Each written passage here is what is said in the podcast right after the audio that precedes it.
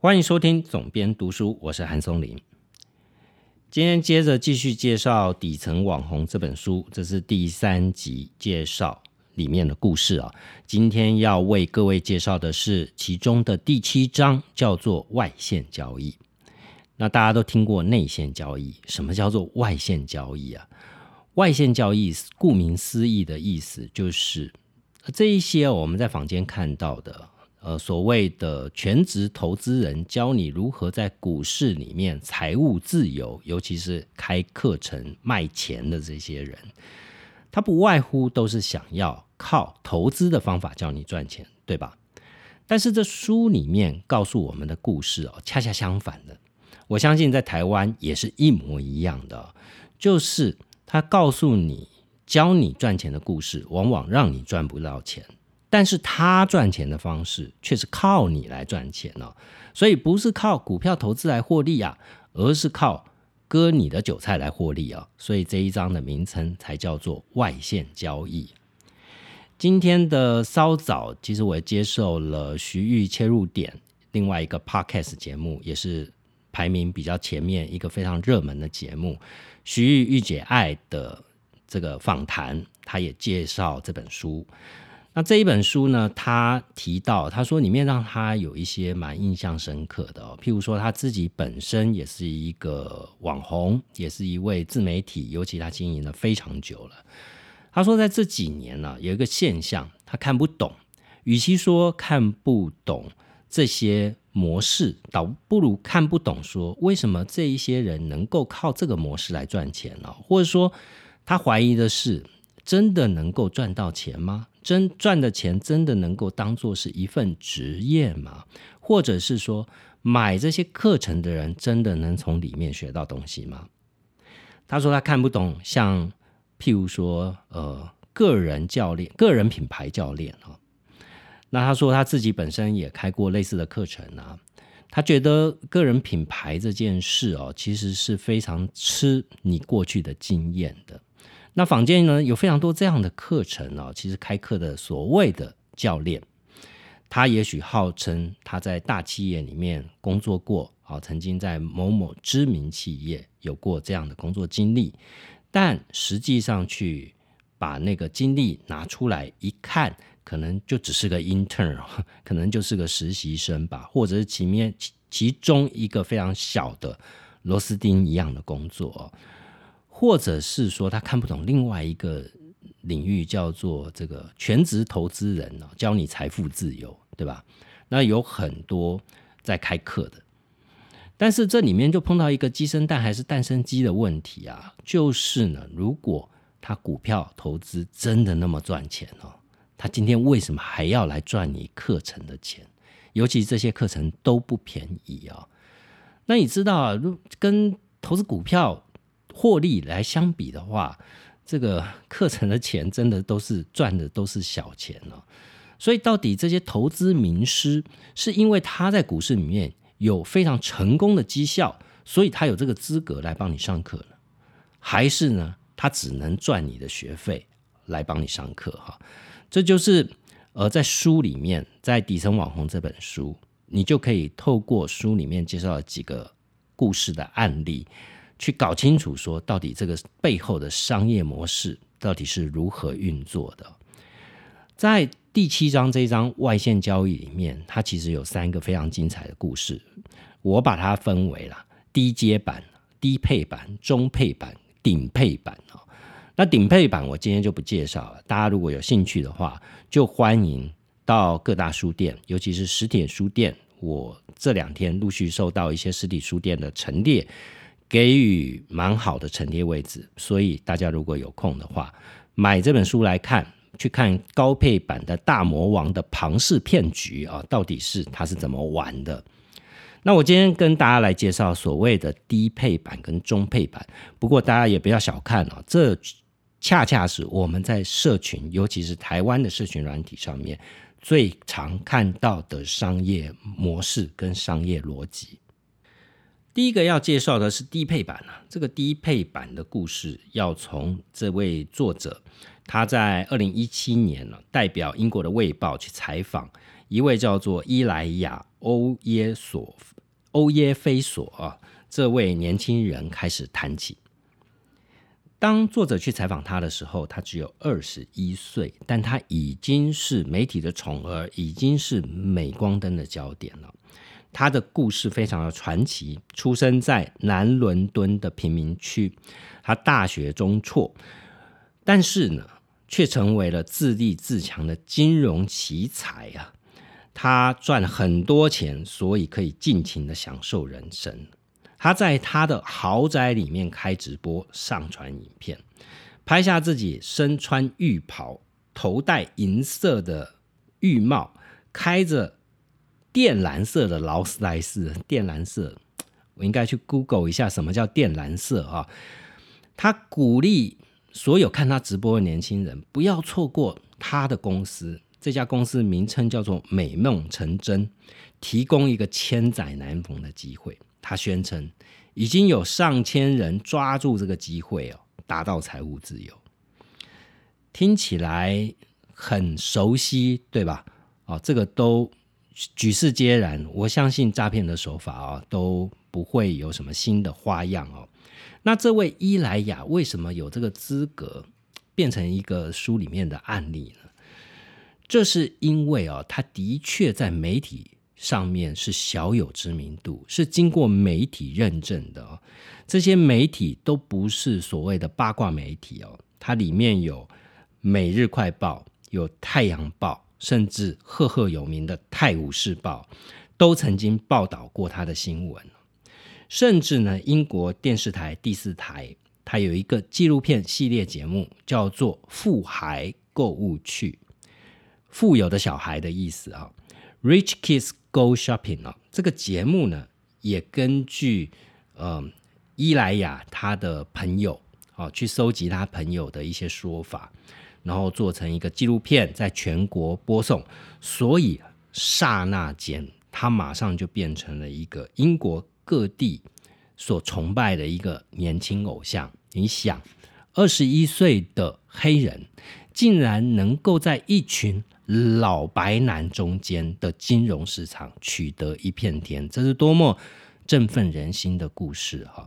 所以就有许多跟他一样出生在贫苦贫民区环境的少数族裔的有色人种的孩子们，就把伊莱亚视之为偶像，进而就加入了他的美梦成真公司啊！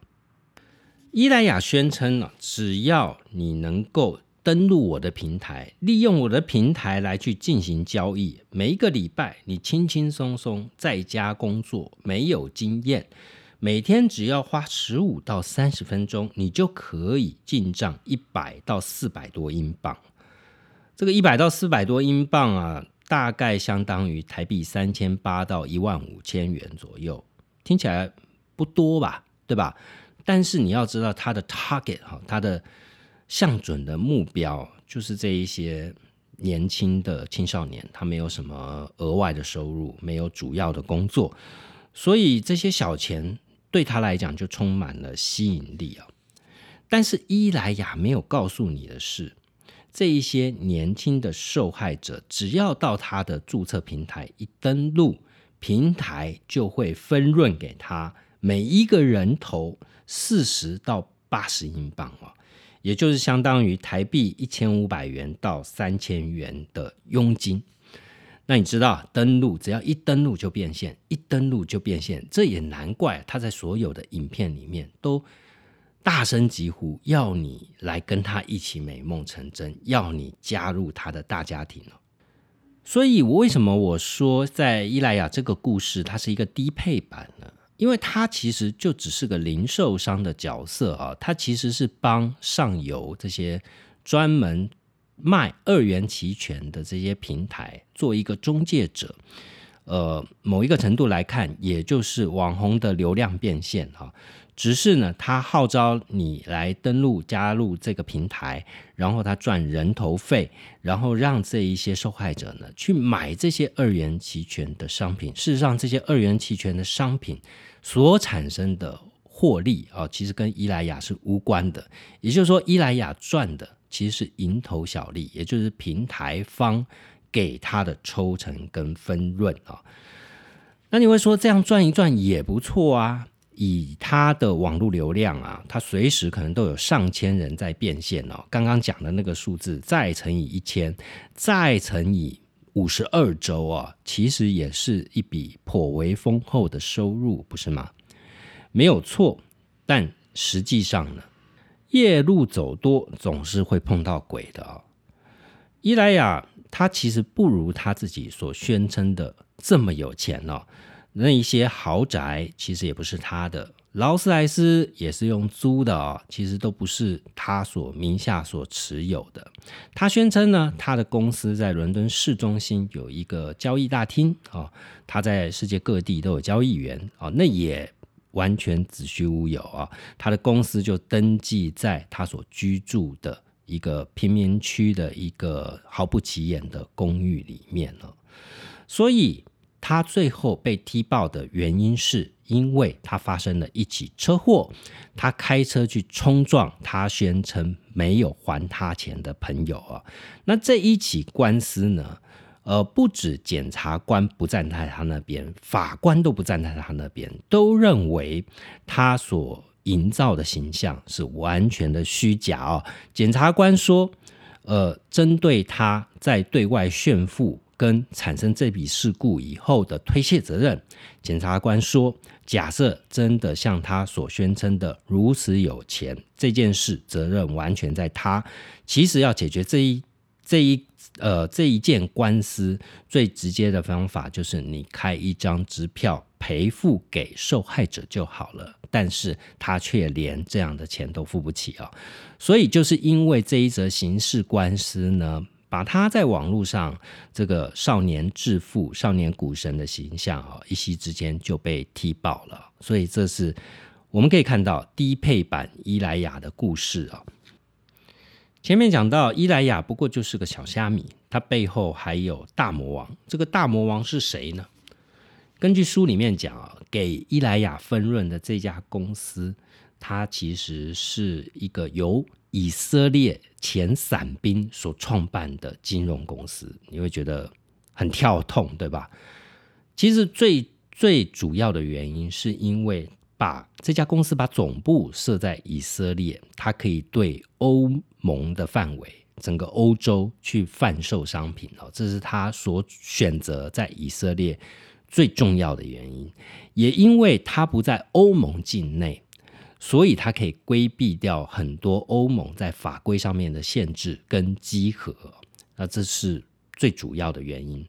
这一家公司呢，它全盛时期哦，每年的收益高达一亿美元哦，是相当高的一个数字啊。而且它还是英国英格兰的利物浦跟南安普顿两家足球俱乐部的赞助商哈。你知道要在把足球当做国球的英国跟球队扯上边，都代表你在企业界是个咖。所以呢，这家公司其实相当的大。不过，它卖的还是备受争议的二元期权商品哦。如果你对于二元期权有兴趣，不妨上网去 Google。简单来讲，它就是一个赌输赢的一种商品，就是直接你赌它涨或跌。那这样的商品呢，经过层层的包装，其实对于买方，呃，买方是基本上是稳赔不赚的哈，不是稳赚不赔，是稳赔不赚的。根据英国金融行为监理总署，这是英国的证券证管相关的单位，简称 FCA。他们收到的消费者投诉里面，他分析发现，多数受害者都是耳根子软的年轻人哦。他们上了像伊莱雅这样网红的当，白白损失了钱。根据 FCA 的统计，未满二十五岁的年轻人特别容易被骗，比起一般管道，如果有人透过社群媒体投资。提供你投资的管道，他们相信投资是真有其事，这样的比例啊是非社群的六倍之多。哦也就是说，你要想啊，在社群里面的得手率是很高的啊。这也就是我们看不懂的地方，就是为什么在脸书上面有假冒各名人的名义来进行诈骗的贴文会如此层出不穷的原因。我们都认为谁会上当？就像我们都认为我不是山道猴子啊，谁会是山道猴子，对吧？但其实真的还不少诶，就是真的会上当的人，这个比率是很夸张的。这些人宁可相信网络另外一端的陌生人呢，却没有停下来细想，社群媒体所呈现的一切，全都是人为加工所建构的世界啊。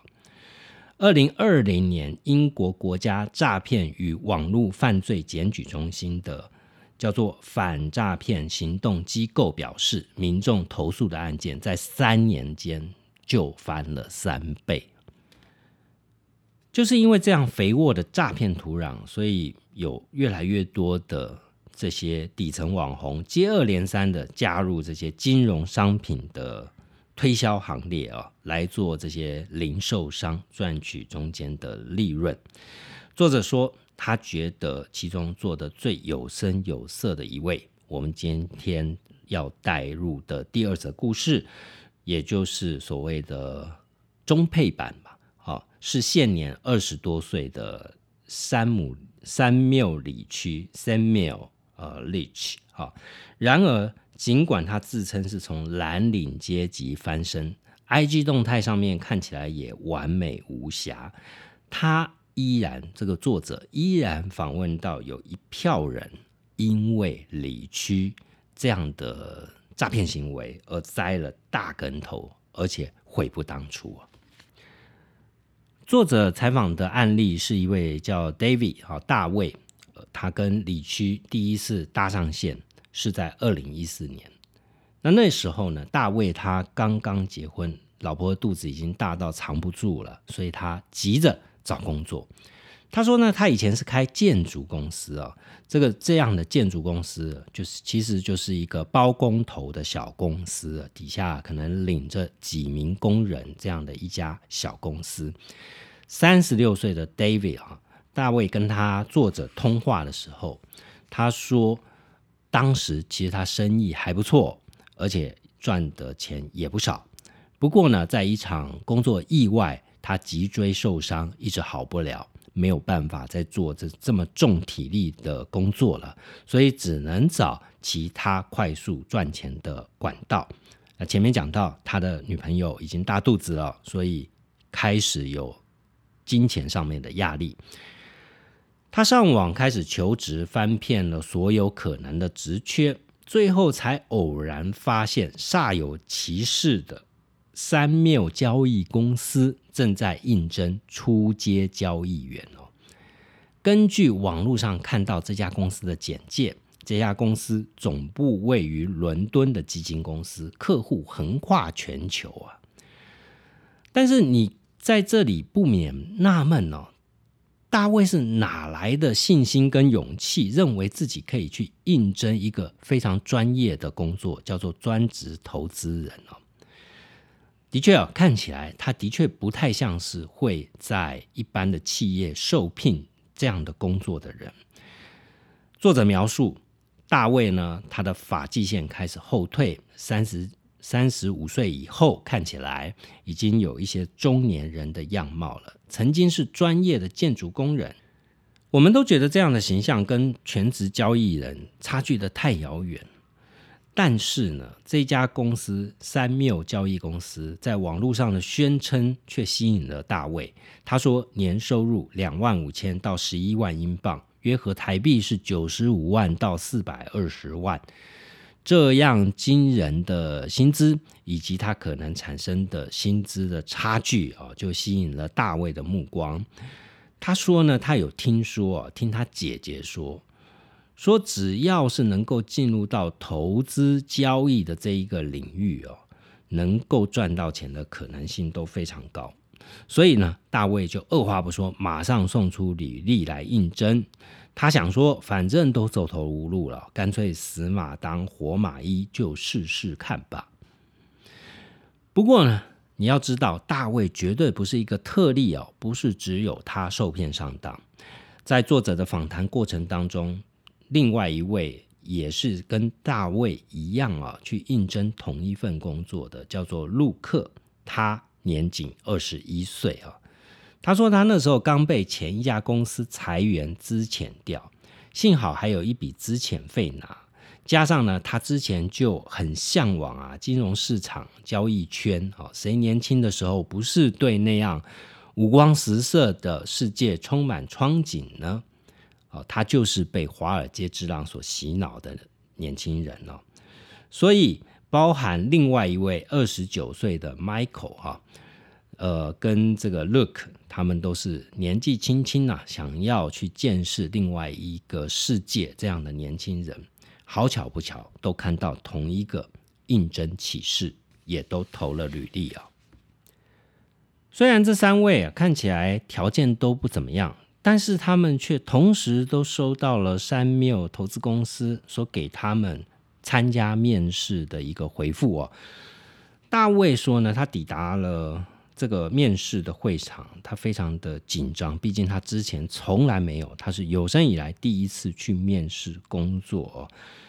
不过他环顾四周啊，看看其他身边，包含我们刚刚提到的 Look 跟大跟另外一位叫做 Michael 啊，这两位年轻人，他心里面不觉得纳闷，说眼前的这些家伙怎么会有资格来面试啊？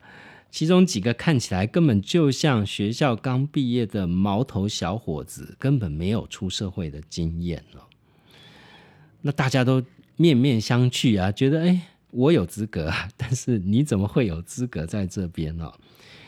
其实，在这样的面试过程中，你就可以可以发现哦，三缪投资公司基本上是来者不拒哦。你只要去送出你的履历，他所有人都把你叫过来面试。在面试的过程里面，都会告诉你啊，这个投资公司都会告诉你，你要来上班，先要要价一千两百英镑参加，呃，这个所谓的培训入门课程啊。谁来负责培训他们呢？是公司的资深交易员，但这些资深的交易员号称资深，年纪都只有二十多岁啊。他们不是在教你如何开始你的投资之道，而是基本上都是推销员。这个课程虽然标榜两个星期，但实际上进办公室操作却只有两三天的时间。最后参加这样的课程，每一个人都是及格的，没有人被刷掉，没有人被淘汰。这是为什么？因为每一个人都是待宰的肥羊啊，在他们来看。这一些来面面试应征的人啊，不是员工啊，反而他们是顾客，他们是来买商品的，而不是你要付他们薪水的。至于这位三缪投资公司的老板，他在他的社群上面发表的内容，其实跟投资有关的内容不多，大部分呢。他在 IG 上面有四十七万粉丝，在 YT 频订频道的订阅数有高达十三万两千。放眼望去，社群的账号里面不是跑车，就是他租下豪宅度假的照片，或者是华尔街之狼的梗图啊，或者是非常粗浅简单的金融概念讲解影片。三缪他借由不断的登上一个。I G 频道来去塑造他的形象啊，这个频道叫做 I G 之富孩，呃，他的账号名叫 Rich Kids of Instagram 这样的专业上面，上面呢每一个登上专业的 Rich Kids 看起来都是光鲜亮丽，过着众人梦寐以求的生活。这个 I G 之富孩的追踪的专业。大概有八十万的追踪数啊！经营者看准大家都想增加粉丝人数，所以每一次帮忙上传主打各家品牌或宣传个人的贴文，所费六十英镑，借此赚取收益。简单来讲呢，你就算不是 Rich Kids，你只要花台币两千三百块。以及你把你炫富的照片提供给他，你就成为呃 IG 之富孩认证的 Rich Kids 啊。特别是啊，Samuel 在他的 IG 里面都会 Hashtag 哦，譬如说 Trader Lifestyle 哈，交易员的生活之道这样的关键字。然后呢，画面就是他带着公司的同事一起去到各地开趴，各个豪宅去开趴的画面。前面讲到的大卫，好，大卫跟 Look 这些年轻人，好，这些应征上的交易员也跟着他一起啊去跑趴。但是呢，呃，我们看起来像是免费的员工旅游，实际上这每一次。都是要大卫这一些员工哈上下引号员工他们自己付钱哦。大卫就说：“呃，这样跟着大家一起出去玩是很爽啊，而且也有归属感啊，也过了一把华尔街之狼里面的瘾啊。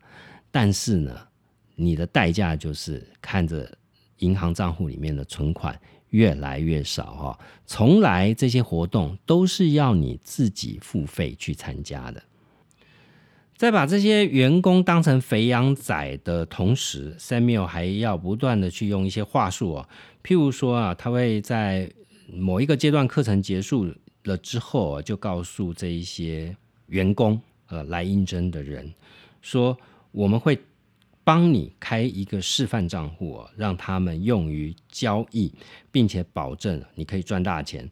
呃，这一笔钱呢，是我们公司会对等投资哦，会投资给你一大笔钱来让你去学习操作的技巧啊。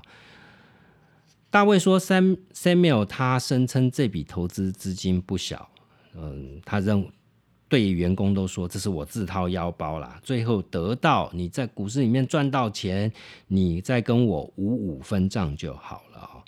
但是这所谓的不小的投资资金呢？其实大概只有两百英镑，就是台币的七千六百块啊。大部分的这些员工表现都超烂啊，都没有所谓达到赚钱的投资标准哦。就算呢用所谓的当冲，每一天小额的当冲都有一点点的获利，一个礼拜可能可以赚个十几二十英镑哦，但是根本没有办法靠此为生哦。他说：“大卫说，他认识这家公司里面绝大多数的人赚的钱，根本连通勤费都负担不起啊。当然啊，Samuel 他费尽心思要把这些员工留下来，不断的用这样的话术、跟说法、跟课程来去说服他们，背后一定有一些赚钱的逻辑在里面。到底 Samuel 他是靠什么来赚钱呢？”大卫就说：“啊，他其实，在 Samuel 的公司期间，都开始动用到他个人的储蓄了。除了前面跟着大家一起去花天酒地，必须要自费参加，要花这些钱之外。”在 Samuel 的公司，你作为员工，他会跟每个员工收两百英镑的一次性费用啊。这个费用是拿来买桌子的，就是说你的办公桌的座位是需要付他钱的哦。那另外呢，他还不断的要去付钱去买他的课程哦，每一个课程动辄。四万到十万台币，经常性的在付这样的费用。随着时间过去啊，不断的赔钱，积蓄不断变少。这时候，Samuel 还叫你买他全新引进的一套自动交易演算法的软体。这个软体它取名叫做 Fusion 融合，在。公司官方的 IG 跟 Samuel 自己的 IG 也替他大打广告，他推销这一套自动化软体啊，说声称啊获利高达八成，要价却只要三千英镑，相当于台币十一万啊，还附带贷款的选择，也就是说，如果你付不起十一万，没关系，我协助你贷款啊，这个就跟车行老板。说强力过件是一样的。